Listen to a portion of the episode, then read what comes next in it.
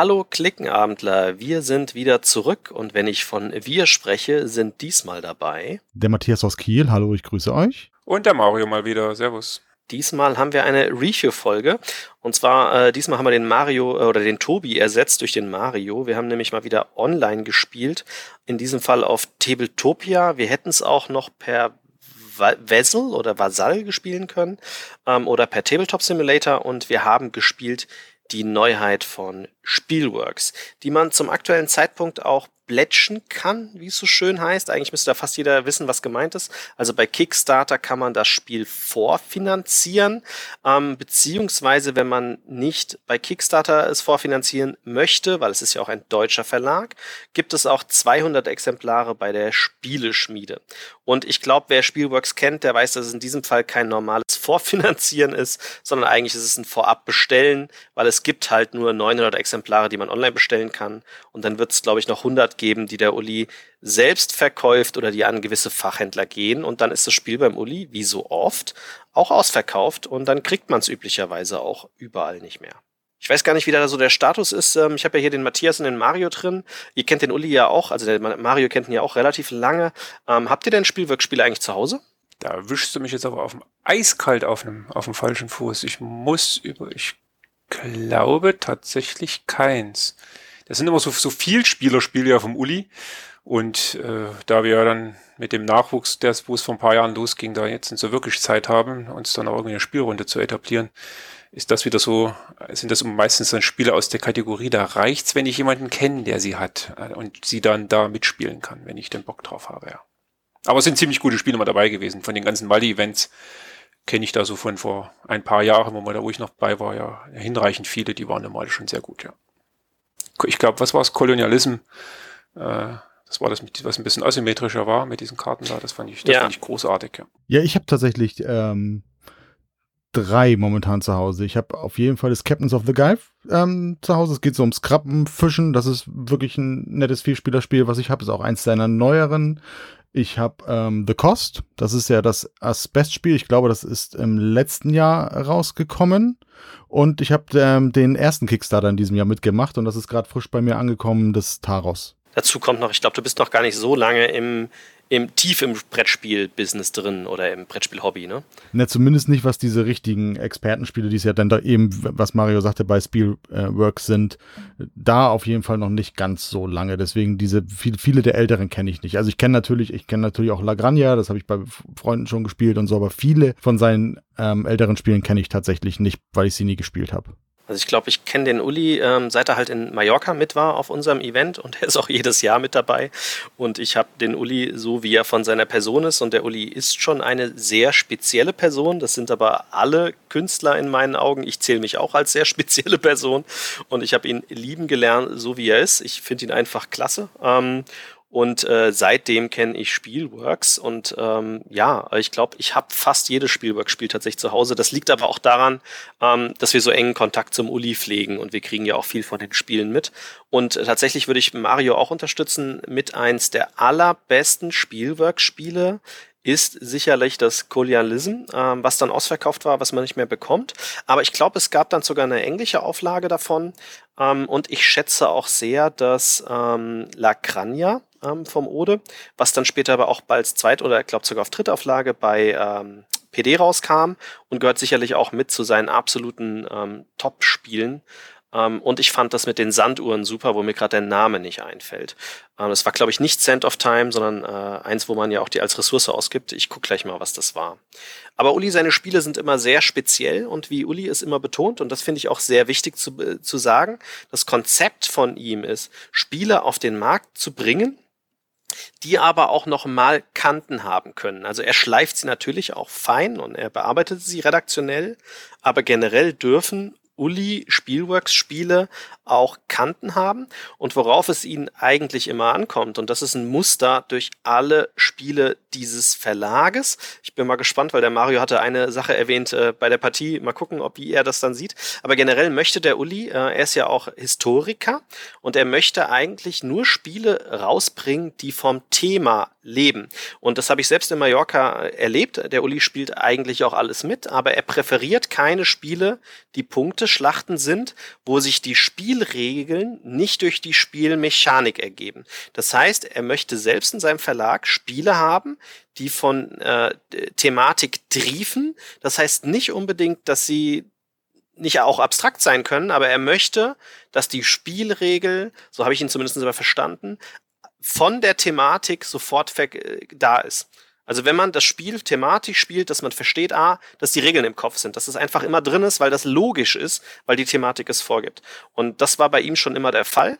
Und seine Spiele sind fast immer sofort ausverkauft. Das liegt daran, dass er halt nur 1000 Exemplare macht. Das ist ein Ein-Mann-Verlag, der lebt davon, hauptberuflich. Und er möchte keine Spiele auf Lager legen. Er möchte sie produzieren, möchte sie dann in ein, zwei Monaten abverkauft haben, weil Lagern kostet Geld und, und, und verschicken und sonstiges. Er möchte sie einfach produzieren, weg, und das nächste Spiel anfassen. Und das war schon immer so bei ihm der Fall. So während deinem, deines Monologs habe ich jetzt nochmal kurz recherchiert. Tatsächlich, äh, Kraftwagen und Lagrangia befinden sich hier im Besitz und stehen im Regal und das Lagrangia Würfelspiel ist, weil kam ja glaube ich auch daraus, ne? Also bei Spielworks. Oder war das mit einem äh, nee, nee, nee, nee, nee, nee, nee. Das Würfelspiel war glaube ich nicht von ihm, oder? Ich glaube, das war, das war von Blackfire. Das hat er aber als Redakteur betreut, meine ich, weil er ah, war Redakteur bei Blackfire. Auf jeden Fall, Kraftwagen und Lagrangia ist äh, findet sich Besitz so zu meiner Ehrenrettung, bevor hier der, der, die, die tobende Masse äh, loszieht. ich habe ja auch gelernt, dass er das Jugendwort des Jahres, letztes oder dieses Jahr, ist Ehrenmann, in der sich dann reiße dich da ein, hast also auch ein oder zwei Spielworks-Titel daheim. Und da hast du auch nichts verkehrt, das Lacrania ist echt top. Ich ja top. Okay, ähm, ja, dann kommen wir doch zum aktuellen Projekt. Ähm, also ihr könnt es noch schmieden, wenn der Podcast online geht, wahrscheinlich noch für knapp sieben Tage oder sowas. Ich, ich gebe mal an Matthias ein bisschen Slack. Ähm, das könnt ihr auf Kickstarter tun oder auf Spielschmiede. In beiden Fällen erhaltet ihr das gleiche Spiel, nämlich mit englischen und deutschen Spielregeln. Und ich glaube, es kostet sogar identisch. Ich gucke gerade, wie viel es bei Schmiede, Schmiede kostet. 69 Euro, es kostet auch identisch. Ist also egal, wo ihr es ähm, unterstützt. Und dann bekommt ihr es halt auch zugeschickt zugeschickt. Ähm, das Ganze kann man online spielen und da interessiert mich vor allem in Mario seine Meinung, weil ich glaube, wir haben letztes Mal schon ein bisschen drüber geredet, aber ich glaube, den Mario haben wir sozusagen diesmal entjungfert, indem er das erste Mal ein Brettspiel auf Tabletopia spielen konnte. Wie war denn so das Spielgefühl, ein Brettspiel auf Tabletopia zu spielen, Mario? Ja gut, erstmal, ich habe dann seinerzeit, und das ist jetzt gefühlt schon Jahrzehnte her, dann auf der Brettspielwelt äh, relativ viel immer gespielt, so in der Hochzeit, äh, sowas war schon auch zehn Jahre bestimmt her. Dort war ja der Ansatz immer, äh, dass du, dass das, dass die Brettspielwelt als Plattform sozusagen die Regeln mit forciert. Das heißt, du konntest keine irregulären Züge machen. Ähm, die den Regeln nicht entsprechen, weil das Regelwerk eben entsprechend hinterlegt war. So und dann gab es ja seinerzeit auch schon äh, Vasall, diese Plattform, wo das genau eben nicht war, sondern du hattest einfach nur das Material online und dieselbe Kerbe oder eine ähnliche Kerbe schlägt jetzt eben auch äh, Tabletopia äh, und da war ich jetzt das erste Mal mit dabei. Und ja, es ist dann halt äh, ein Stück weit gewöhnungsbedürftig, äh, das Handling erstmal. Ich meine, in der ersten Partie ähm, ist ja immer so, ähm, ist man mit den Regeln ja beschäftigt. In dem Fall kam jetzt eben auch noch die, die Steuerung des Ganzen dazu.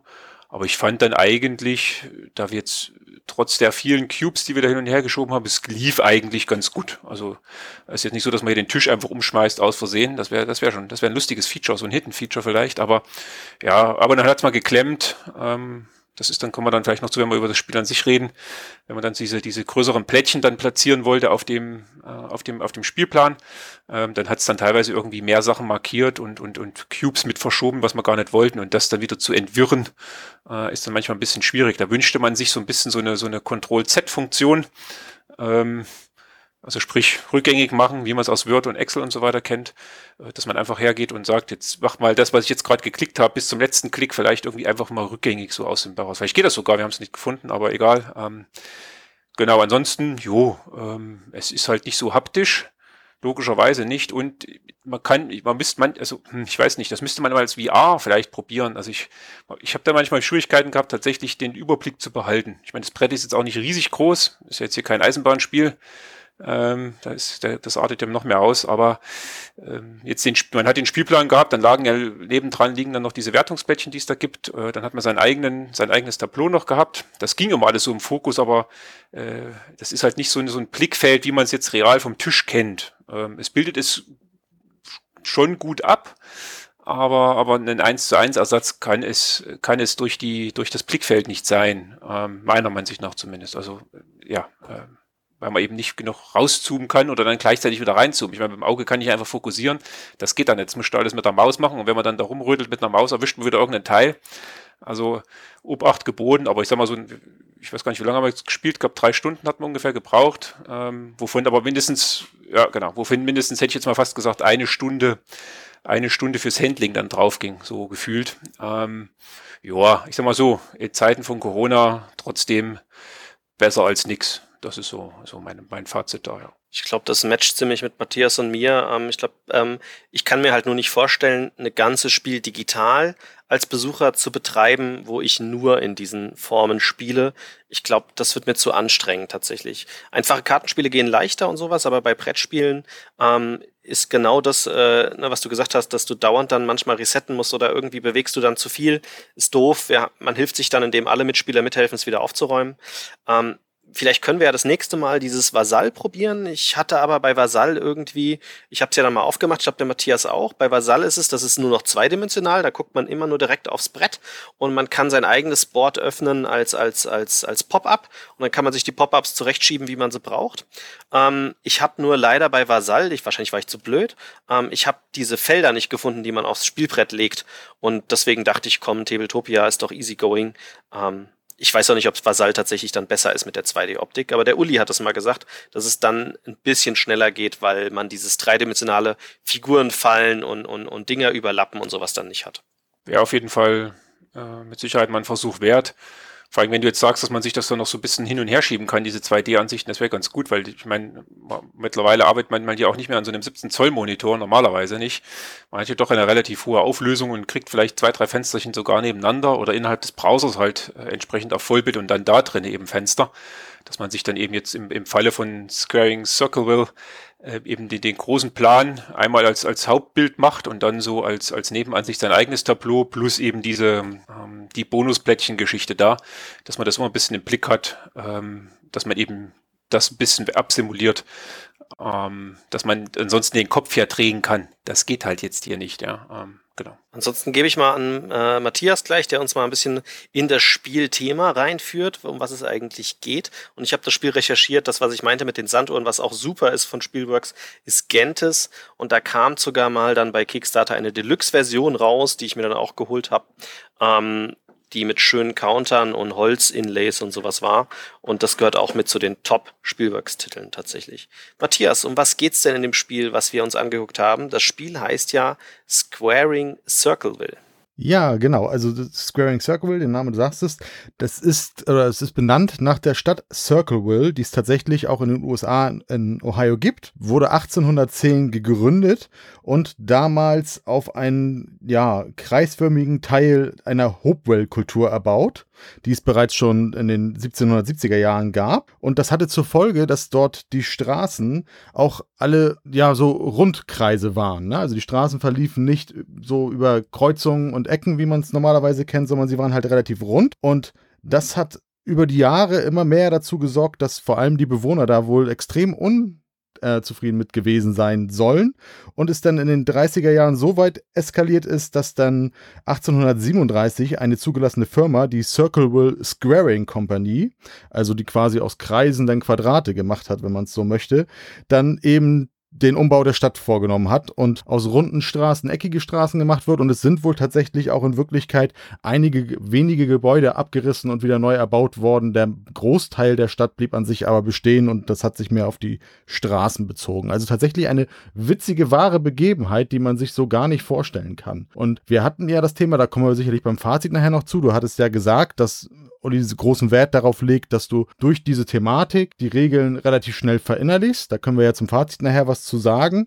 Aber das, das ist es eben, ne? Also er macht, er macht ein Thema draus und, und lässt es quasi, quasi nachspielen. Und das ist schon recht interessant, dass es das wirklich so gegeben hat. Das mag man sich halt gar nicht vorstellen, dass es das wirklich mal Leute so aufgeregt hat, durch runde Straßen zu fahren, dass man die irgendwie lieber so mit Kreuzungen wie in allen anderen Städten haben wollte. Das ist das Amerikanische, was ich in der letzten Zeit gehört habe oder gelesen oder erlebt habe. Also jetzt erst die Historie auch betrachtet, ja. Also das ist so typisch, äh, dass man auf die Idee kommt, da die, die Straßen zu begradigen, weil alle durcheinander kommen. Also noch amerikanischer geht's irgendwie nicht, habe ich den Eindruck. Ja. Echt, wenn das in Deutschland wäre, würde ich mich jetzt auch nicht unbedingt wundern, ne? weil bei uns auch alles immer nach Gesetz gehen muss und nach, nach, nach zig Dokumenten und alles richtig sein muss.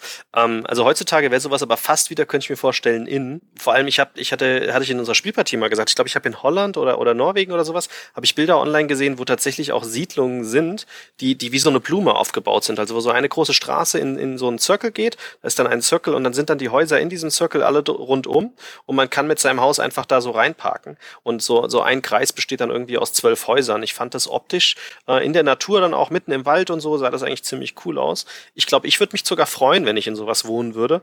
Ähm, ich kann mir gar nicht vorstellen, dass es so chaotisch ist, aber das ist ja vielleicht auch die heutige moderne Welt, die da drauf guckt. Und ergänzend hätte ich vielleicht noch, weil das habe ich jetzt gerade erst gesehen, ich wusste gar nicht, was eine Hopewell-Kultur ist. Das ist eine indigene Kultur, also ein, ein Indianerkult, äh, der in Nordamerika ähm, ansässig war, in Ohio und Mississippi. Das war mir jetzt gar nicht so bewusst, als ich das gelesen habe, was eine Hopewell-Kultur ist. Genau, was, was man noch ergänzen kann, ist sicherlich, das hatten wir auch schon beim Spiel The Cost damals, wo es ja um Asbest und auch äh, ja Arbeiter, die man dann hat, die dann eben auch versterben können und solche Geschichten geht. Ganz am Ende ähm, der Anleitung distanziert er sich quasi auch, ne? also Uli äh, als Verlag deutlich von diesen Waldzerstörungen, die damals dann stattgefunden haben, um das Straßennetz eben zu ändern. Ne? Also es ist nicht so, dass er das gut heißt, wie sollte man das auch groß, äh, aber ich finde das ganz nett, dass er es am Ende auch nochmal deutlich so darstellt, dass es eben ein Spiel ist, was vom, vom Thema her so passt und was sicherlich auch deutlich interessant ist, aber dass das, was damals passiert ist, natürlich mit keiner Silbe damit einfach auch irgendwie einfach so gut geheißt wird. Gut, dann kommen wir doch mal zum Spiel. Also wir haben es wie gesagt gespielt auf Tabletopia. Die Regeln gibt es online, wobei wir euch raten würden, die Regeln nicht auf Tabletopia runterzuladen, weil ich glaube, da werden sie nicht aktualisiert. Ähm, also der Uli hatte uns auch geraten, die Regel auf seiner Webseite runterzuladen. Da gäbe es immer die neueste Fassung von den Spielregeln.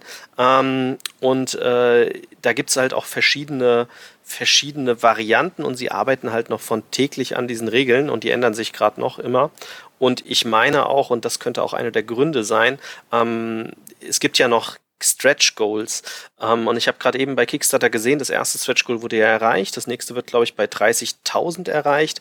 Und die Stretch Goals sind nicht vorher definiert. Aber natürlich haben alle Verlage sich ja, die, die einen Kickstarter machen, ähm, machen sich ja Gedanken, was die Stretch Goals sind. Es macht überhaupt keinen Sinn, dann zu überlegen, was man macht, sondern man muss es vorher schon überlegen. Und ähm, so wie ich das verstanden habe, war jetzt das erste Stretch Goal mehr Blättchen. Und ich glaube, dass wir im Hintergrund auch schon Blättchen jetzt gesehen haben, die man auch bei Tabletopia sieht sieht, die vielleicht schon Teil der Stretch Goals teilweise schon sind, die man online da auch sehen, einsehen kann. Die sich aber auch alle relativ leicht durch die Symbolik erklären. Ähm, ich würde mal anfangen, das Grundkonzept zu erklären und dann gebe ich weiter an meine zwei Kollegen hier.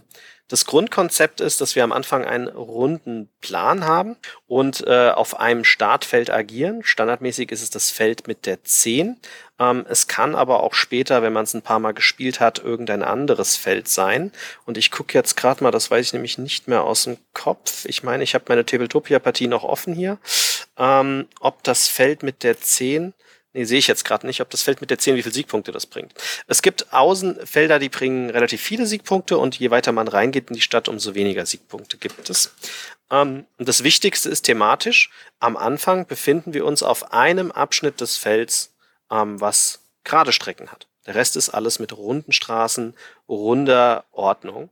Und wir versuchen jetzt in unserem Spiel erstmal die Stadt zu zerstören. Genau, aber im Grunde geht es darum, also erstmal der Grundmechanismus vielleicht. Die Aktionsmechanismus ist ein Rondellmechanismus. Ich weiß hast du es schon erwähnt? Ich glaube nicht. Ähm, das heißt, die Aktionen werden definiert, indem man eine, eine Figur auf einem Rondell zieht. Da gibt es ja noch in Deutschland auch einen weiteren bekannten Verlag, der da relativ viele Spiele mit diesem Mechanismus herausgebracht hat. Ähm, genau, dieses Rondell besteht aus acht Feldern zu in Summe dann vier Farben. Ähm, war jetzt so kleine Randnotiz für mich bei Tabletopia mitunter etwas schwer zu erkennen mit meiner Rot-Grün-Sehschwäche. Äh, da gab es, glaube ich, Orange und Grün war es, ne?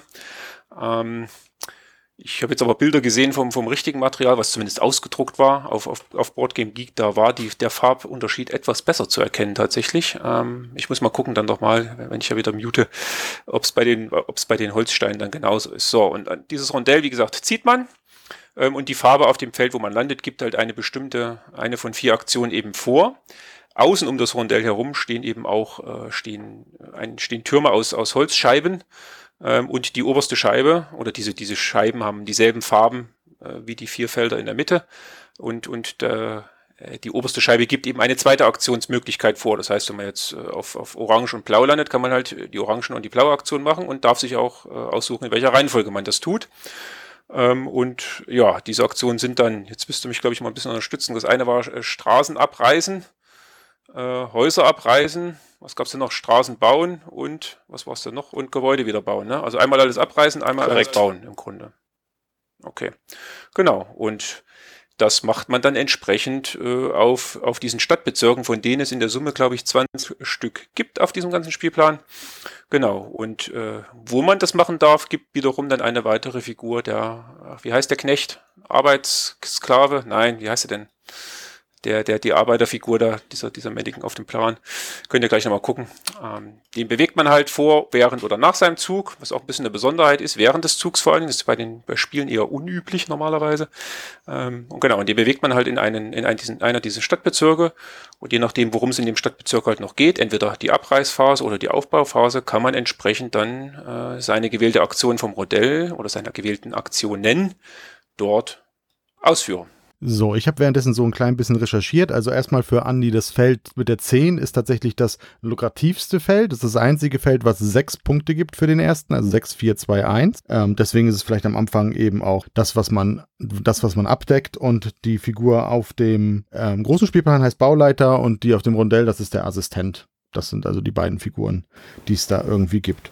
Ansonsten hat Mario, glaube ich, den Großteil der Regeln wirklich gut wiedergegeben. Wie gesagt, den Bauleiter kann man während, während vor oder nach seinen beiden Aktionen bewegen. Immer, grundsätzlich immer am Anfang erstmal nur auf ein Feld, äh, um ein Feld und das muss von einer Straße gekreuzt sein. Also man kann nicht über Eck, über so eine Kreuzung rüber, sondern man muss über eine Straße rüber. Sobald man nachher die Felder umgewidmet hat, also ähm, daraus quadratische Straßen gemacht wird, dann ändert sich das farblich auch ein wenig auf dem Plan. Da gibt es vier Stadtviertel und dann sind nachher farblich passende zusammenhängende Bereiche, also Puzzleteile, wenn man es so möchte, die gelten nachher als ein Bereich. Da kann man also nachher sich äh, quasi viel weiter mit einem einzigen Schritt bewegen, um eben weiterzukommen. Weil der Kniff ist natürlich so ein bisschen, dass man nicht nur gucken muss, was wird man jetzt gern für Aktionen machen, sondern dass es auch immer davon abhängig ist, was kann man überhaupt für Aktionen machen. Denn wenn keine Gebäude mehr da sind, dann kann man eben da, wo man steht, auch nichts mehr abreißen oder andersrum. Ja, also das mit dem Sechserfeld habe ich auch recherchiert und habe dann gleich gegrinst und habe gemeint, okay, das erklärt, warum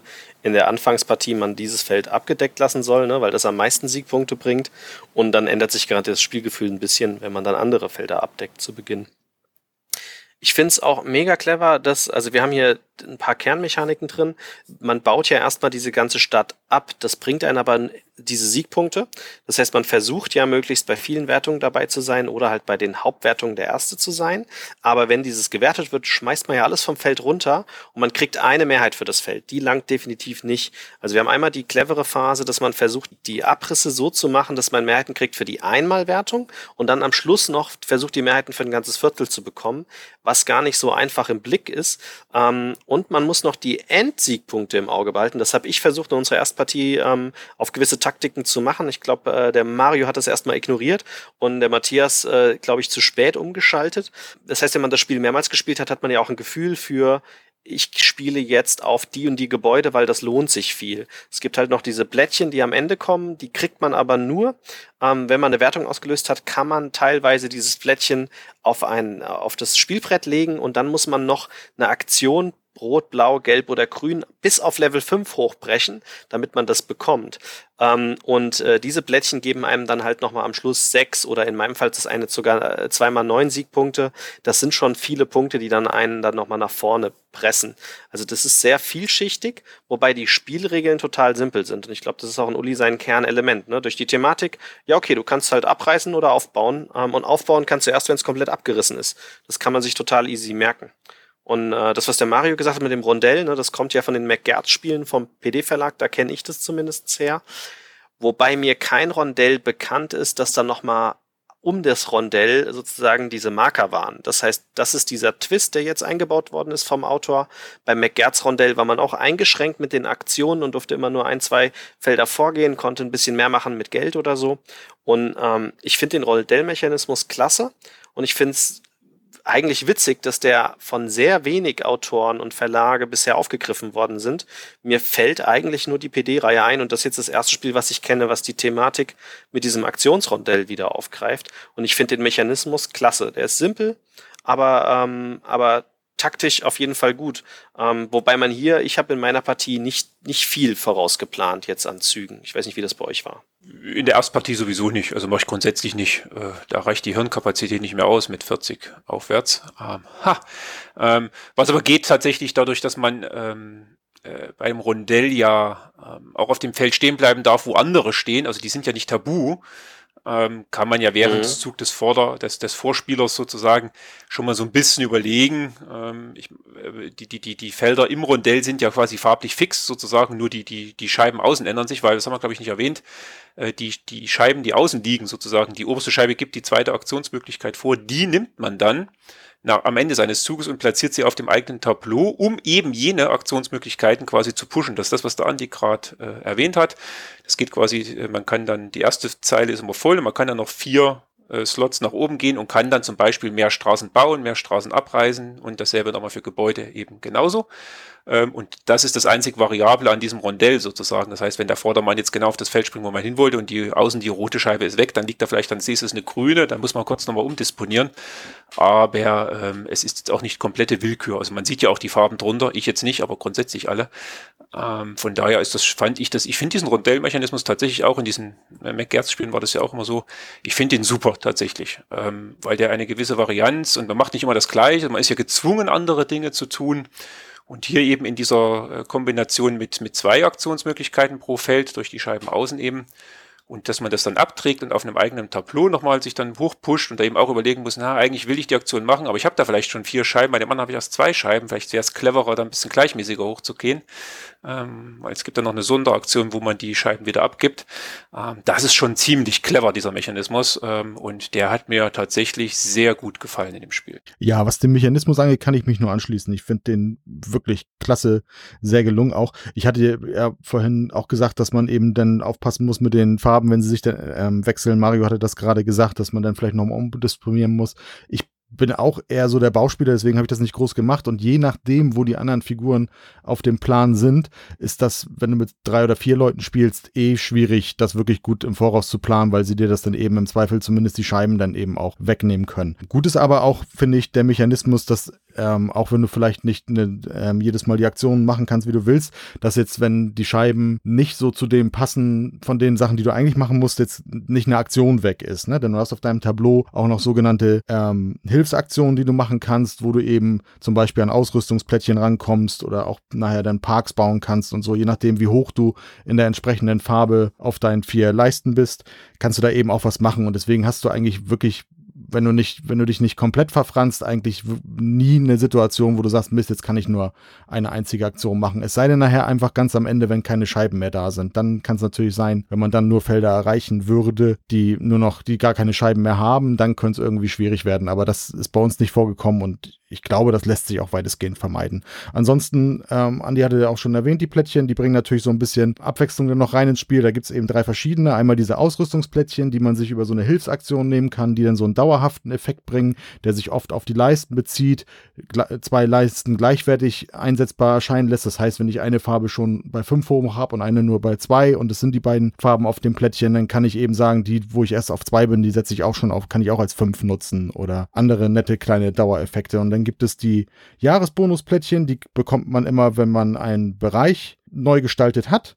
Das sind Plättchen ganz kleine, die haben, haben dann oft so einen Einmaleffekt, so einen kleinen Sondereffekt und endet eben nachher, wenn eben alle 19 noch nicht gebauten Bereiche nachher gebaut sind und nachher die letzten 12, 13 Runden, 13 Runden, glaube ich, da gibt es eben dann immer noch diese Errungenschaftsplättchen dazu, die man dann auch äh, zu sich holen kann, maximal drei Stück und das sind eben diese Punkte, Generatoren, von denen Andi vorhin auch sprach, die man nicht zu spät gehen sollte, glaube ich, tatsächlich, sonst wird man doch sehr stark abgehängt. Das haben wir in unserer Partie tatsächlich auch so ein bisschen ja gemerkt dann. Ich glaube halt auch, also ich habe jetzt schon länger kein McGert-Spiel mehr gespielt. Ich müsste eigentlich mal wieder eins spielen. Da war auch tatsächlich, was ich mich daran erinnern kann, ein Dilemma, dass ja die verschiedenen Aktionen auf dem Rondell waren und bei manchen Spielen Aktionen auch doppelt, die öfter dran waren. Aber wenn man dann gerade an der Aktion vorbei ist und will sie wieder machen, hat man zwei Runden gebraucht, bis man da wieder war. Und äh, das hat ein bisschen gedauert tatsächlich und da musste man sich manchmal tatsächlich zwei, drei Züge im Voraus denken. Ich glaube, das muss man hier nicht, gerade am Anfang der Partie, weil eigentlich alle Aktionen sinnvoll sind und man kann das am Anfang gut aus dem Bauch raus spielen. Man muss hier aber tatsächlich darauf achten, auf diese Powerplättchen, die einem, die einem ja helfen, die Aktionen zu verstärken. Also statt dass man was auf dem Plan tut, das darauf verzichtet und dafür halt ein Plättchen nimmt. Das geht ab Level 3, glaube ich, ging das, ne? Oder ab Level 2 schon. Ähm, und die bringen natürlich, je früher man sie nimmt, umso eher bringen die was. Es sieht erstmal teuer aus, weil man die Aktion nicht machen kann, aber dann bringen sie halt einem immer wieder was. Und wenn man dann umschwenkt, das habe ich ja dann gemacht, ähm, auf diese Endbedingungsplättchen, dann nehmt, man darf ja immer nur drei Plättchen haben. Und wenn man äh, dann irgendwann mal, ich hatte dann zwei Endbedingungsplättchen, dann hat man diese Pusher eigentlich kaum noch. Das heißt, es ist auch ein schönes Scherending, dass ähm, wenn man früh auf die Endpunkte geht, die einem vielleicht dann neun Punkte geben, man aber darauf verzichtet, äh, noch seine Aktionen zu pushen. Und ich glaube, das wird einem dann klar, wenn man das Spiel öfter gespielt hat. Ähm, was noch erwähnenswert ist, finde ich, weil wir auch den Mario mit dem Team hier haben, ähm, der ist ja farbenblind. Natürlich ist es jetzt elektronisch nicht ganz nachvollziehbar, weil man ja das Endmaterial nicht sieht. Aber ähm, da kannst du vielleicht auch noch mal was zu sagen, wie gut das Spiel für Farbblinde vermutlich geeignet ist. Gut, ich hatte es vorhin schon angedeutet, quasi am Rodell gibt's quasi äh, Rot, Blau, Orange und, und Grün als Farbe gewählt. Mögen jetzt ein bisschen äh, merkwürdig erscheinen, vielleicht so als Farbe, aber ähm, da es ja noch vier Spielerfarben gibt und dort ist schwarz-weiß, was war es denn noch? Blau? Nee, was hat man denn? Was sind die vier Spielerfarben? Also pink und gelb. Okay, genau. Also damit man da, ich glaube, das ist schon so gewählt, damit jetzt, wenn da jetzt die Scheiben kommen, zwar diese Scheiben, die da rumliegen, kommen ja nur nicht auf, aufs Spielbrett, aber damit man da vielleicht das Spielmaterial nicht komplett aus durcheinander bringt, äh, ist schon sinnig, dass da jetzt nicht keine, keine gleichen Farben gewählt werden. Jo, und dann wird die Farbpalette aber auch irgendwann ein bisschen kleiner, ja. Also ich meine, das ist ja, liegt in der Natur der Sache, kannst du jetzt hier nicht, äh, was weiß ich, was für exotische der Sachen machen, muss ja auch alles noch produziert werden. Wie gesagt, ähm, das ging ähm, ich meine, da kann man ja auch fragen, weil es kann ja eh jetzt in dem Sinne jetzt keiner was wegnehmen dann. Also ich meine, zu Beginn meines Zuges ähm, ist die Situation, wie sie ist. Und dann kann ich ja auch fragen, ähm, hier in, in drei Feldern weiter, ist das außen jetzt eine grüne oder eine orange? Wie gesagt, beim, beim finalen Spielmaterial muss man halt mal sehen, so aus persönlicher Erfahrung ist immer so, dass äh, gedruckte Sachen auf, auf, auf Papier und so weiter oder auch Plastik meinetwegen, dass dort die Farben immer etwas äh, kräftiger erscheinen und mir helfen, Dinge zu unterscheiden. Ähm, was schwieriger ist grundsätzlich, sind Holzspielsteine und die, wenn die farblich sind, weil dort das Holz, je nachdem, was man für ein Material halt wählt, die Farbe ja ein bisschen aufgenommen wird. Man kennt es ja von zu Hause, wenn man irgendwie Holz streicht oder sowas, das, äh, das, das zieht ja dann ein und ist dann viel matter als, als eigentlich gedacht. Man kann natürlich noch 20 Mal drüber lackieren, aber irgendwann ist ja auch ein bisschen blöd. Äh, deswegen sind dann quasi die Farben ähm, von, von Holzmaterialien nie so kräftig wie jetzt eben gedruckte Sachen auf Papier. So. Und da tue ich mich dann halt schwer, rot, grün, und dann fällt ja alles mit rein, was dazu dazugehört. Ja, also sprich braun, lila und so weiter. Das ist ja alles eins dann und orange, je nachdem, und ein helles und dunkles Grün da wird es dann halt ein bisschen schwierig. Ähm, jetzt hier online ging es, wie gesagt, ich habe euch ja dann ab und an mal gefragt. Es ging dann aber, wenn ich mich ein bisschen konzentriert habe, da war das dann, war das dann schon in Ordnung tatsächlich. Also kein, kein großes Hindernis und auf dem Spielplan an sich ähm, gibt es zwar unterschiedlich farbige, die Häuser sind unterschiedlich farbig, ich meine, die roten, blauen Steine, das ist kein Problem gewesen. Und die anderen, diese, diese Häuschen, die haben Gott sei Dank eine unterschiedliche Form, äh, wobei da auch die Farben kein Problem gewesen wären, man, zumindest bei mir jetzt nicht. Genau, dass ich nicht auf diese Endpunktplättchen gegangen bin, war, lag wieder erstens, weil in den ersten Partien mir das immer ein bisschen blöde ist tatsächlich, oder ich da jetzt nicht so den, äh, nicht den Nerv dafür habe. Und eingangs angesprochen, diese, diese mangelnde Übersicht auf Tabletopia tatsächlich, weil ich saß jetzt quasi mit meinem Ding so, ich meine, der, der, der Matthias war ja noch weiter weg tatsächlich, aber das war mir dann auf dem Kopf lesen zu weit weg. Ähm, hätte ich irgendwie mal ein bisschen ranzoomen müssen. Aber ich glaube, man kann ja irgendwie Kameras vordefinieren. Vielleicht wäre das eine Methode gewesen für die, oder wäre eine Methode für die nächsten, für die nächsten Partien. Aber auf dem, auf dem Spielplan an sich ist das alles, alles entspannt gewesen tatsächlich. Ähm, ich wollte noch sagen, es ist, ist tatsächlich sehr schwierig, ähm, weil ja auch tatsächlich, ich habe früher immer gedacht, es gibt nur eine Farbsehschwäche, nämlich Rot-Grün. Das ist aber ja nicht richtig. Rot-Grün ist die, die, die am meisten vorhandene, aber es gibt auch ganz viele, die blau-gelb farbblind sind und dann noch mit anderen Farbkombinationen. Wir haben den Uli darauf angesprochen, ich habe ihm eine E-Mail geschickt nach unserer Partie und hat gemeint, das war nämlich genau der Grund, warum sie beim Rondell kein Gelb genommen haben, sondern ein Orange. Und er hat nach bestem Wissen und Gewissen mit verschiedenen Farb Blindheitstests, da gibt es ja inzwischen Zeit Handy-Apps etc., ne, die man über Bilder halten kann und dann sieht man das so, wie der Farbblinde es sehen würde, haben sie das äh, die Farbkombinationen und und verschiedenen Helligkeiten gewählt. Ähm, ich frage mich halt jetzt noch am Ende des Tages, ob man das Rondell vielleicht hätte noch mit kleinen Symbolen ähm, bestücken können, weil die sind ja fix, ne, die gelben Felder und die grünen. Also hätte man auch eine Symbolik machen können für die Aktion. Was es aber dann schwierig macht, ist sicherlich auf den auf den Holzelementen, die ja dann auch die Farben drauf haben, weil dann müsste man die dann äh, brenden oder einpressen. Das kostet natürlich alles viel Geld. Oder man müsste einen separaten Stickerbogen anbieten, der dann diese Elemente drauf tut. Ähm, sicherlich alles möglich. Die Frage ist dann halt immer wieder, wie hoch ist die Auflage und wie viele Farbblinde treffe ich denn? Wobei es sicherlich Möglichkeiten gibt zu schummeln bei Spielen, die man mag.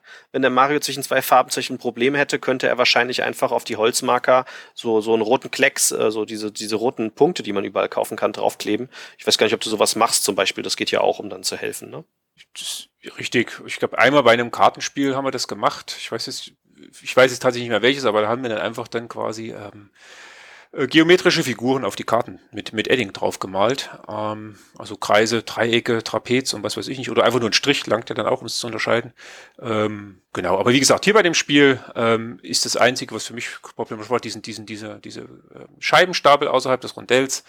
Aber das ist, äh, fand ich dann hinten raus, das war jetzt zu vernachlässigen, das, das Handicap tatsächlich. Ähm, aber jetzt auch, glaube ich, genug zu meiner, zu meiner Behinderung. Ich armer Mensch, ich. Ähm, kommen wir vielleicht ein bisschen äh, so fast zum Fazit, ähm, beziehungsweise zum, zum Spielgefühl. Ähm, würde ich jetzt mal ein bisschen überschwenken zu, weil wir haben es jetzt ja äh, zu dritt gespielt. Es geht äh, zu zweit bis von zwei bis vier Spieler und eine Solo-Variante gibt's auch. Da habe ich, die hab, da hab ich die Regeln nicht gelesen, da können wir vielleicht ja noch was zu sagen. Zu dritt äh, war es äh, ziemlich angenehm vom Spielgefühl her, weil man halt nicht zu lange Wartezeiten hat ähm, und man ist dann regelmäßig wieder dran. Und ja, das ähm, ist halt im Grunde ein, ein Mehrheitenspiel dann auf dem Spielplan, für, erstmal für jeden einzelnen für jeden einzelnen Bereich äh, oder Stadt, Stadtteil eben. Und hinten raus dann eben äh, für diese Verschönerungssachen, äh, nachdem das alles dann quasi umgestaltet wurde, gibt's ja dann quasi pro, pro in, in Summe gibt's dann vier große Stadtbezirke nachher. Ähm, und dort gibt's dann für jeden Stadtbezirk eine Mehrheitenwirkung, wo es auch nochmal Punkte gibt. Ähm, was mir dann tatsächlich auch zu spät was ich zu spät realisiert habe, dass die Punktunterschiede tatsächlich zwischen Platz 1, 2 und 3 und gegebenenfalls auch Punkt Platz 4 gar nicht so groß sind. Also wir reden hier quasi bei diesen, bei den Abreißaktionen sozusagen, da geht es dann zum Beispiel jetzt einmal Stadtteil 20 wäre dann 5, 3, 2, 1 Punkte oder nebendran 4, 2, 1, 0. Also das sind jetzt äh, relativ wenig Punkte Unterschied. Da kommt es jetzt nicht darauf an, dass man bei jedem der Erste ist. Das schafft man sowieso nicht, aber da muss man jetzt auch nicht unnötige Grabenkämpfe machen. Ähm, und auch dann außen dann bei der, bei dem, bei den Umgestaltungswerten, da gibt's dann, lass mich kurz gucken, das ist 9631 dann am Ende. Also wer die meisten hat für in den ganzen Viertel von den Vieren gibt halt neun Punkte. Ja, das ist dann, wenn man überall Erster wäre, wäre schon gut, aber schafft man sowieso nicht. Aber man muss jetzt auch nicht jeden Kampf dann, dann führen. Man muss sich dann schon sehr gut überlegen, ähm, wo man vielleicht noch mit, mit wenig Aufwand vielleicht so einen dritten Platz abstaubt. Ähm, ähm, weil man eh gerade auf dem Weg war, woanders hin vielleicht und, und wo sich es eben lohnt, mal ein bisschen gegenzusteuern, dass jetzt einer eben nicht überall der Erste ist vielleicht. Ähm, und das fand ich, im Spiel hat das sehr gut funktioniert. Also es war dann eigentlich mal relativ, relativ, aber dann war ich ein bisschen weiter vorne, weil ich mich gesagt nur auf diese Punkte konzentriert habe. Aber wir waren dann immer relativ nah, dann auch hinten raus dann kurz wieder beieinander. Dann ging es wieder ein bisschen aus, dann ging es wieder ein bisschen weiter. Ähm, und erst eben durch die nicht bei mir nicht vorhandenen Endplättchen und bei dir eben dann gut gespielt tatsächlich in der ersten Partie muss man ja mal neidlos anerkennen, äh, hat das halt den, den, den, den, den Unterschied dann gemacht mit, weiß ich gar nicht, 15 Punkten oder was es dann am Ende waren oder vielleicht sogar ein bisschen mehr. Ähm, aber das, das vom Spielgefühl her war das schon, schon, schon nett mit diesem Hin- und Herrennen auf dem Plan, dort eben dann Aktionen zu machen und eben diese Punkte zu äh, ergattern quasi. Wie fandet ihr es? Ja, ich würde ja so tatsächlich ein bisschen die Brücke dazu schlagen, was Andi am Anfang über Ulis Spiele gesagt hat. Und zwar die Geschichte, dass sich die Regeln ähm, aus der Thematik so ein bisschen ergeben sollen. Und ich finde, das ist hier im Squaring Circle wirklich sehr, sehr gut gelungen.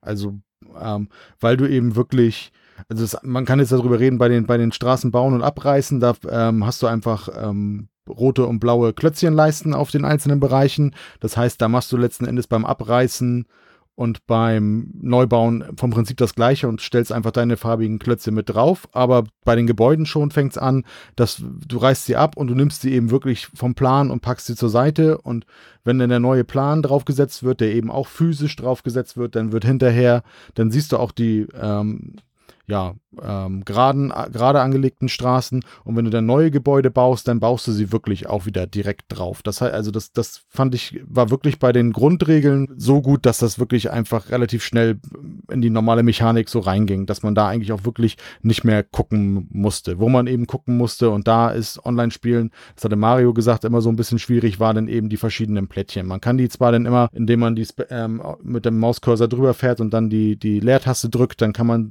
sich die einmal groß machen und dann kann man sich die angucken.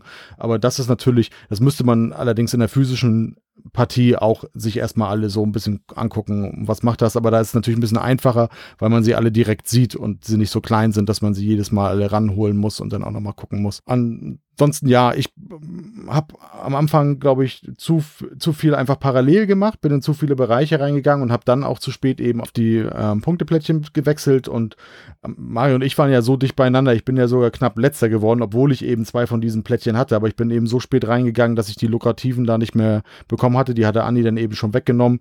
Inso insofern passt das auch vom Eindruck her, dass das dann auch ein bisschen daran gelegen hat, aber mechanisch, ich habe wie gesagt das Rondell schon erwähnt, die verschiedenen Plättchen, die du hast, die Hilfsaktion, dass du eigentlich wirklich nicht in eine Situation kommst, dass du nur einen doofen Zug machen kannst, der dir gar nicht weiterhilft. Das hat schon alle, das war schon alles sehr, sehr rund und hat sehr viel Spaß gemacht. Ihr habt es mir da aber auch sehr einfach gemacht. Also ich hatte ähm, am Anfang ein Gebäude, was ich sehr oft gebaut habe, war dieses Graue, ne, das so aussieht wie bei dem alten Siedler von Katan. Ähm, die, die, die Städte, also dieser Turm und dieses kleine Gebäude nebendran, davon hatte ich dann am Anfang, glaube ich, vier Stück oder was die alle mir gewesen sind. Und dann gab es ein Plättchen, was dafür zwei Siegpunkte macht. Ähm, das wollte ich unbedingt haben. Und ich weiß nicht, ob es Zufall war oder nicht. Du hast es dann auf die Farbe Blau gesetzt. Und es war genau die Farbe, auf der ich kein Level hatte, nur Level 1. Und dann musste ich unbedingt dieses Plättchen bekommen, was mir erlaubt, eine Level 5 Aktion zu machen. Das habe ich dann tatsächlich auch volle Kanne drauf gespielt, damit ich dieses blaue Plättchen kriegen kann. Und habe dann gesagt, okay, jetzt gehe ich auf diese Endplättchen. Also ich bin mehr an, am Anfang auf diese Endplättchen gegangen und man merkt dann aber auch die verschiedenen Spielsituationen. Wenn man das mehr tut, ähm, dann, ähm, also ihr hättet es wahrscheinlich noch ein bisschen mehr machen können, weil ihr es teilweise komplett ignoriert habt. Aber wenn ihr es nur ein bisschen mehr gemacht hättet, weiß ich gar nicht, ob der Abstand so krass gewesen wäre oder ob ich dann nicht doch wieder verloren hätte. Weil der Mario hat zum Beispiel diese Plättchen gehabt, die einem ja unterstützen, dass man egal irgendwo auf dem Tableau hingehen kann. Und ich hatte durch diese, dass ich mich so versteift habe und gemeint habe, ich muss jetzt auf diese ganzen Siegpunkte gehen und habe das mehr und mehr gepusht und mehr diese Gebäude gebaut und diese Aktionen halt und die Siegpunkte nach oben ge gepresst bei diesem Plättchen aufs Maximum, hat der Mario und du konnten sinnvolle Züge machen äh, mehrmals und ich musste tatsächlich zwei oder dreimal Züge machen, wo ich sagte, ah, den will ich eigentlich nicht. Ähm, aber ich hatte keine Wahl, weil ich das Rondell keinen Einfluss hatte und da nicht drauf geachtet habe. Ähm, mir hat das Spiel auch super gut gefallen. Ich mag McGert-Spiele unglaublich gern. Ich finde die Art und Weise, wie das Spiel hier agiert, auch ein bisschen, hat mich ein ganz klein wenig an Prass erinnert, dass man ja Sachen macht, wo die Mitspieler profitieren. Also bei dem Abriss der Gebäude, die kann dann vielleicht wieder ein anderer Mitspieler bauen. Das war gerade zu, zum Schluss ziemlich fetzig so, ne? weil ich habe dann auch was abgerissen, hätte es lieber gern selbst gebaut, aber der Mario hat sie mir weggebaut. Und das hat mich sehr an, an, an Prass erinnert tatsächlich, ähm, was ich auch sehr liebe. Ähm, und ich finde die Thematik auch sehr gut. Also es ist sicherlich nicht, dass man das Spiel spielt und es fühlt sich so an, als würde man live ähm, genau das tun. Aber wenn man sich die Thematik im Kopf versetzt, kann man sich an alle Regeln wunderbar ähm, ja, erinnern. Also es ist äh, alles durch die Thematik sind die Regeln einfach da. Das, das matcht. Ähm, die Regeln selbst haben auch einen Solo-Modus, äh, wo man alleine gegen ein, zwei oder drei virtuelle Mitspieler antreten kann, die in verschiedenen Schwierigkeitsgraden sind. Und die machen dann halt auch virtuelle Aktionen und jeder Spieler, die es hier gibt, es gibt da wie gesagt drei oder vier Stück, agieren anders und werden immer schwieriger. Ich persönlich mag sowas überhaupt nicht. Also ich würde mir das Squaring Circle will niemals als Solospiel aufbauen. Das liegt aber an mir. Also es gibt es in zig Spielen und ich finde es gut, dass es es gibt, diese Atoma-Decks, Atoma-Varianten und, und Roboter, gegen die man spielt. Mich reizt sowas einfach nicht. Ich möchte gegen mindestens einen Mitspieler spielen und wenn ich alleine spiele, es tut mir leid, dann spiele ich ein Solo-Brettspiel, denn das nur für einen ist. Oder tatsächlich, ich schnappe mir meine Nintendo Switch, lese ein Buch oder sowas, nehme also ein Medium, was generell eigentlich nur für eine Person gedacht ist. Ich bin nicht so der normale Brettspielkäufer für ein Spiel, was zwei bis vier Personen sind und ich spiele es dann alleine. Das macht mir keinen Spaß. Ich finde es aber gut, dass der Uli das reingelegt hat. Und ja, ich, ich finde, das spiegelt eindeutig in Uli seine Verlagsarbeit wieder. Ähm, es ist genau das, was ich von einem Spielworks-Titel erwarte, vom Material, von den Regeln, ähm, von der Spieltiefe und von der Thematik. Und ich denke, die meisten Spielworks-Leute werden hiermit glücklich werden. Ich würde noch ergänzen wollen, dass ähm, jetzt nach der Erstpartie, wenn man dann die Regeln ein bisschen verinnerlicht hat, wobei ihr habt ja schon angedeutet, tatsächlich dann, ich glaube, so, ich, äh, bei mir war das Regellesen, glaube ich, am längsten her von uns, von uns dreien, deswegen muss ich dann am Anfang doch nochmal nachhaken, weil ich leider keine Zeit hatte, ein zweites Mal drüber zu lesen, aber ähm, es gab dann nach der, nach, nach, einem, nach dem ersten Drittel der Partie keine, keine Fragen mehr, äh, was jetzt erlaubt ist oder nicht. Ähm, alles ist, alles, alles hat gefluppt sozusagen und äh, bei mir hat das tatsächlich dann am Ende, ähm, als wir dann durch waren, ist das dann eben so, so ein Gefühl gewesen, jo, jetzt haben wir es verstanden, jetzt, jetzt weiß man auch, hat man auch den Eindruck, man weiß jetzt ein bisschen, worauf es ankommt, also sprich, die schon viel zitierten dem anti-siegbringenden Plättchen, ähm, dass man da eben ein bisschen besser drauf achtet und eben die nicht komplett ignoriert oder zu, zu spät drauf geht, wie im Fall von Matthias. Ähm, und man, die Lernkurve war dann äh, oder setzte dann quasi nach der Partie ein. Und wenn man da noch ein bisschen drüber nachdenkt, das ist immer ein gutes Zeichen, ja. Also nicht so, so, jetzt haben wir es gespielt, endlich ist es vorbei, Gott sei Dank, jetzt kann ich nach Hause gehen. Ähm, sondern nee, tatsächlich ist es hier ein Spiel der Kategorie. Mhm verstanden, verinnerlicht und hm, vielleicht hätte man da sich äh, dann etwas geschickter anstellen sollen äh, an der einen oder anderen Stelle und das nächste Mal würde man eben entsprechend anders agieren. Wir würden wahrscheinlich alle anders agieren und das zeichnet ja meiner Ansicht nach Spiele dieser Kategorie, ich sage jetzt einfach mal Kennerspiel aufwärts sozusagen, äh, schon aus, ja, dass man den Eindruck hat, man kann das schon noch besser spielen und man hat, und das Spiel löst auch genügend Reiz aus, es auch tatsächlich versuchen zu wollen und es verschwindet nicht im Regal und, und das war's dann, ja. Also das ist schon so mein, mein Eindruck äh, nach der ersten Partie ist sehr positiv ähm, von diesem Spiel, ja. Ich würde vielleicht noch ergänzen, solltet ihr vorhaben, das Spiel online zu spielen, weil ihr könnt das ja, wenn ihr diesen Podcast noch gehört habt, ähm, dann rate ich euch dasselbe zu machen, was wir auch schon bei Taros gemacht haben lasst alle Mitspieler vorher die Spielregeln mindestens einmal lesen. Somit sollte jeder Spieler die Spielregeln kennen. Im besten Fall, ich habe es diesmal aber auch nicht geschafft, zweimal lesen vorher.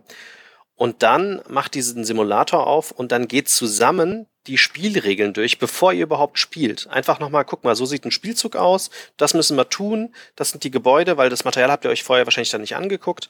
Und ähm, dann macht ihr die ersten paar Schritte alle zusammen und erklärt, warum man was tut und auch fragt die anderen, habe ich das jetzt richtig verstanden, so wird das gemacht. Ähm, und dann hilft es einem halt deutlich besser in das Spiel elektronisch auch reinzukommen. Es ist anstrengend, weil ich kenne es so nicht von meinen Mitspielern. Meistens bin ich der Leidtragende. Ich glaube, bei Mario sein Haushalt der Mario und ich schätze mal bei Matthias sein Haushalt der Matthias, der die Regeln liest und dann den anderen erklärt.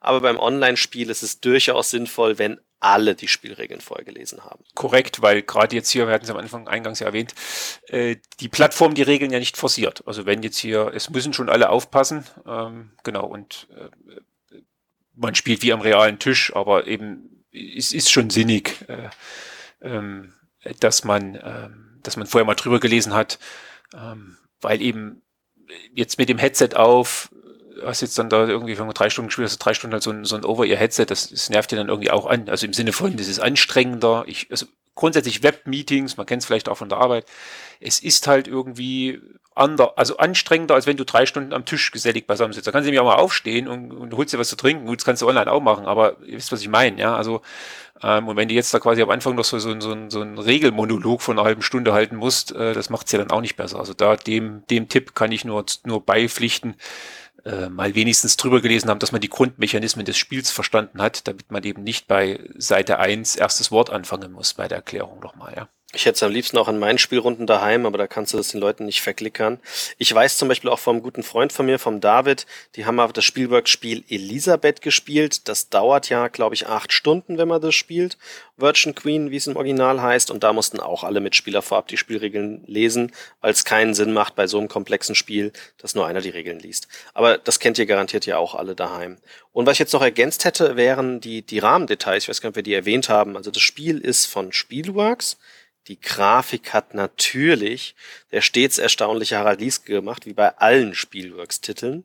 Und äh, die Entwicklung war ich tatsächlich überrascht, hat der Uli Blendemann gemacht, zusammen mit dem Henning Kröpke, den kennt man auch. Das, äh, der ist ja vor allem für 2F-Spiele als Redakteur tätig, also für alle Friedemann-Friese-Spiele, aber er arbeitet auch hier und da für andere Verlage, unter anderem in diesem Fall hier bei Spielworks.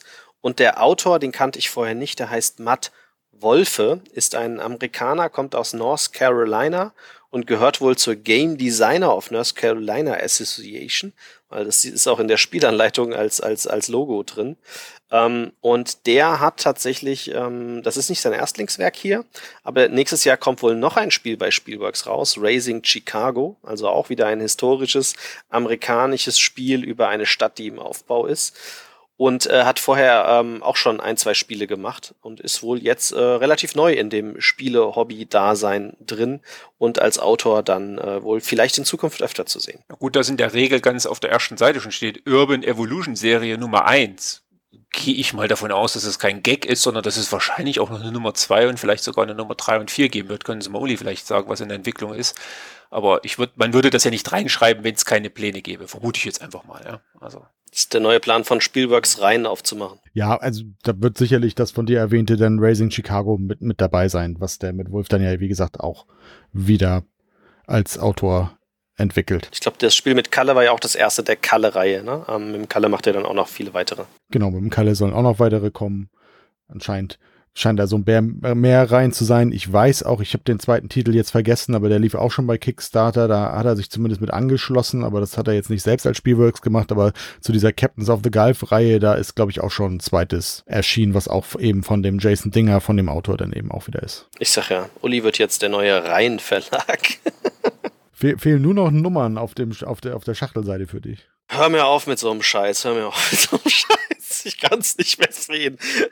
Aber beim Uli wäre es jetzt auch nicht so schlimm. Ich habe eh viele Uli-Spiele. Aber äh, das Einzige, was irgendwann mal vielleicht der Uli noch ändern kann, das wäre so nett, wenn seine Schachteln zwei Zentimeter kleiner werden, damit sie ins normale Regal passen, äh, zum normalen Cosmos Pegasus äh, Design, weil Uli seine Spiele ja irgendwie, ich glaube 1,5 Zentimeter oder sowas höher sind als alle anderen, habe ich dafür ein Sonderregal, das kann man jetzt mögen oder nicht, ähm, wo dann die Uli-Spiele drin sind. Ja. Zumindest bei dem Taros kann ich dir sagen, das ist ja etwas schmaler und länglicher. Ich glaube, es ist dann auch wieder vom Format Stimmt. etwas unglücklich, aber es ist schmaler in der Schachtel. Aber hat wahrscheinlich trotzdem nicht die Höhe von Alea. Ich habe es jetzt noch nicht getestet. Nee, es ist ähm, ein Stück höher, glaube ich. So ich habe jetzt noch nicht gegengehalten, aber ich meine, es ist ein Stück höher. Ich meine, das liegt unter anderem auch am Produktionsort. Ähm, jeder, jeder Produzent hat ja auch so seine Standardschachteln und ich meine, de, der Produktionsort, wo er produziert, das sind halt die Standardschachteln von dem. Aber ja, ist wie es ist. Ähm, meckern auf hohem Niveau, Probleme, die nur Sammler haben. Ähm Das Spiel könnt ihr plätschen, wahrscheinlich noch die nächsten sieben Tage, kostet knapp 70 Euro, also 69 Euro, hat wahrscheinlich ähm, alles aus Holz, so wie es aussieht. Ne? Ähm, Material kann man alles einsehen, hat schöne Grafiken. Ich finde, wie gesagt, man macht nichts verkehrt. Sollte euch das Rondell nicht gefallen, schon von McGertz spielen, dann seid ihr garantiert hier auch verkehrt, weil es hat schon Gemeinsamkeiten damit. Und wenn euch das gefällt, seid ihr da, glaube ich, richtig. Und ihr macht nichts verkehrt, wenn ihr es wie wir vorher online spielt. Ähm, nehmt euch halt ein bisschen Zeit. Ne? Also ihr könnt es aber auch, das war ja auch der Vorschlag von Matthias und mir im letzten Podcast, man muss es ja theoretischerweise nicht zu Ende spielen. Man kann auch nur zwei Runden anspielen. Aber wenn ihr es spielt, Erstpartie, rechnet mal mit drei Stunden oder dreieinhalb, äh, mit Regellektüre und mit dem Handling. Anders wird es wohl nicht laufen. Genau, ich sage das Datum einfach auch nochmal, damit man nicht immer diese nebulösen sieben oder acht Tage hat. Das ist dann der 18.06. Ähm, das ist jetzt vom Aufnahmetag, so sind es noch zwölf Tage. Also ich glaube, ich bin sogar ein bisschen schneller, aber genau, der 18.06., 18 Uhr, bis dahin kann man es unterstützen. Und ich glaube, das hatten wir noch nicht erwähnt, diese 69 Euro, zumindest innerhalb Deutschlands kommen da auch keine Versandkosten mehr dazu. Also die müsst ihr nicht noch draufrechnen. Das Spiel kommt dann für diese 69 Euro auch zu euch. Ich weiß nicht, ob das bei Kickstarter der Fall ist, aber bei Spielspiel auf jeden Fall. Ne? Also ist bei beiden der Fall, bei Spielespiel bei der Spieleschmiede ist es ja immer so, bei allen ihren Spielen, aber auch bei Kickstarter kommen da tatsächlich innerhalb Deutschlands keine Versandkosten dazu. Er produziert ja auch in Deutschland. Und bitte haut nicht immer auf den armen Uli rum oder auf Spielworks, dass er nur 1000 Exemplare macht. Ich habe gerade erst wieder einen Thread verfolgt, wo ich dachte, ich habe nur den Kopf geschüttelt. Ich, wie gesagt, wir kennen den Uli ja. Was soll es ihm denn bringen, wenn er 9000 Exemplare druckt oder 5000 und dann liegen 4000 für fünf Jahre on hold und er muss die Lagerkosten zahlen und muss sich darum kümmern, dass er das los wird. Der liebe Mann lebt davon, er lebt mit Herzblut davon, aber er macht nicht 1000 zur künstlichen Verknappung. Er macht 1000, weil das seine Zielgruppe ist. Er ist halt kein Katan oder kein Carcassonne. Er ist schon sehr speziell in der Zielgruppe. Ich liebe ihn und seine Spiele dafür, aber es gibt halt nicht 10.000 Leute, die Uli-Spiele wollen. Es kann aber vorkommen, dass man mal ein Spiel von ihm zu spät entdeckt und es dann nicht bekommt und dann wird's bitter. Hat mich jetzt selbst auch getroffen. Ich wollte ein Uli-Spiel, habe ich verpasst ähm, und äh, habe Uli auch nochmal angeschrieben, aber er hatte einfach keins mehr und ich habe mir jetzt über BGG Online Store eins gekauft, was einer halt verkauft hat kam dann aus England geschippt und hat mich sicherlich mehr gekostet, als ich hätte es bestellt, aber ich habe einfach verschlafen, dieses Spiel zu kaufen. Works as Designed. Ne? Ähm, ja, davon sind sicherlich 10, 20 Leute betroffen, aber die Zielgruppe scheint nicht viel höher zu sein. Ich glaube, der Uli hat da jahrelang Erfahrung und er macht es wegen Risikominimierung und er muss davon leben. Aber vielleicht ändert sich das auf Dauer, wenn Kickstarter und Spieleschmiede jetzt immer öfter wird bei ihm, weil ich habe verstanden, jedes Spiel soll da jetzt rauskommen. Zumindest hat er es für dieses Jahr komplett so angekündigt und ich denke mal, die erste Kampagne gab ihm grundsätzlich recht und ich hatte es am Anfang ja erwähnt, ich, er hat auch dienstags immer auf Twitch so eine halbe, dreiviertel Stunde, die er auch mal mit den Autoren von seinen aktuellen oder künftigen Spielen macht oder mit anderen Gästen. Andi war da selber auch schon einmal zu Gast und da hatte er gerade jetzt auch erwähnt, dass er nach Tauros wirklich jetzt auch in der Überlegung war zu sagen, ich würde jetzt über Kickstarter dann auch so oder ich würde so viele Spiele produzieren, wie denn über die Kampagne eben auch rausgehen, wenn es mehr als 1000 sein sollten. Aber das Material war, ist im Moment nicht so leicht greifbar in der aktuellen Situation und deswegen ist es auch jetzt wieder eben auf diese 1000 Exemplare beschränkt. Und das ist, glaube ich, noch sehr nett ausgedrückt. Also wir haben von mehreren kleinen Verlagen schon gehört und das ist echt nicht übertrieben, dass die nicht an Produktionslots kommen. Das liegt jetzt unter anderem an Corona und an der Geschichte auch äh, mit der Spieleverzögerung. Gibt es jetzt Kostenerhöhungen etc. pp. Aber tatsächlich ist es wohl so, dass wenn man jetzt einen normalen Produzenten für Brettspiele anhaut, dann wird dieses Spiel nicht mehr dieses Jahr produziert, sondern erst nächstes Jahr, Ende nächsten Jahres. Das heißt, man kriegt die Slots nicht mehr so ohne weiteres und es haben ja auch schon zwei, drei Verlage gesagt, die sehr klein sind, sie kriegen die Holzelemente nicht auf Markt. Die sind ausverkauft von den Großen. Und das ist auch ein Grund, warum die Auflagen teilweise dann kleiner sind. Ihr müsst da auch mal an die Verlage denken, die machen das nicht, um euch zu ärgern. Die wären ja blöd, weniger zu produzieren, wenn sie mehr verkaufen könnten. Es geht halt einfach nicht anders im Moment, bei den Kleinen zumindestens. Und der Uli zählt sicherlich zu den Kleinen, würde ich so schon mal definieren. Ja, dann äh, war das unser Podcast. Wir sind aufs Spiel eingegangen, aufs Spielgefühl, auf die Rahmenbedingungen. Plätschen könnt ihr es. Danke, Matthias, dass du das Datum genannt hast. Da habe ich überhaupt nicht dran gedacht. Macht total Sinn. Und äh, wir sind gespannt, ob, wie gesagt, auf Dauer, wenn Corona jetzt auch sich ein bisschen abebbt, so sieht's ja im Moment aus. Wir sind ja auch fast alle geimpft. Ähm, zumindestens äh, Matthias und ich zum Beispiel schon mal. Matthias glaube ich, schon durch. Ich habe demnächst meinen zweiten. Ähm, wir gehen mal davon aus, dass nächstes Jahr, wenn das so weitergeht mit den Kickstartern, dass auch dann die Auflagen vom Uli nach oben gehen, wenn ihr denn mehr bestellt über diese Plattform. Und ähm, dann sind wir gespannt, ob das überhaupt passiert. Oder ob der Uli jahrelang recht hat und auch bei diesen Plattformen tatsächlich, auch wenn er mehr produzieren würde, nur 1000 bestellt werden. Das wäre auf jeden Fall mal eine Postcard, äh, ein Interview wert dann äh, mit dem Uli. Genau, das gilt jetzt eben abzuwarten. Ich glaube, gestartet ist das jetzt ja ähm, am Donnerstag, also noch gar nicht so lange her, jetzt irgendwie vier Tage her. Ich habe jetzt eben mal geguckt, das ist so grob die Hälfte der 900 Spiele, die über die beiden ähm, Kampagnen zu erwerben sind, sind jetzt weg. Ähm, Wenn es natürlich so weitergeht, dann würden es mehr als 1000 sein, aber man muss dabei immer beachten, gerade am Anfang sind natürlich auch viele, die einfach sofort einsteigen, ne? die sowieso irgendwie bei fast allen Spielworks-Titeln dabei sind oder eben durch aufgrund von Vorberichten schon darauf gewartet haben und dann direkt immer auch gerne gleich am Anfang vorne mit dabei sind. Insofern bleibt das abzuwarten. Wenn sich das, wie gesagt, gleichmäßig entwickelt, dann wäre sicherlich mehr möglich gewesen. Wir können das ja an der, anhand dieser Kampagne mal so ein bisschen beobachten, wie es da läuft. Da war der Erfahrungswert, den ich von anderen Verlagen gehört habe oder von ziemlich vielen Kickstartern. Die ersten, der erste Tag oder die ersten Stunden sind ganz wichtig. Da kommen die meisten Pledges rein und der letzte Tag. dazwischen das, das ist nett, aber bringt eigentlich nichts. Deswegen machen viele inzwischen Zeit kurze Dauer, weil länger bringt eigentlich nichts. Es geht nur darum, am Anfang kriegst du viel Aufmerksamkeit und am Schluss, vor allem wenn dann auch sämtliche Pledge Goals bekannt sind oder freigeschaltet worden sind, dann hauen nochmal ein paar Leute das Geld raus oder warten halt auch bis zum letzten Tag, bis sie dann unterstützen. Ähm, ja, das war's. Dann äh, sage ich Danke an äh, die Teilnehmer von diesem Podcast. Wir hören uns sicherlich das nächste Mal.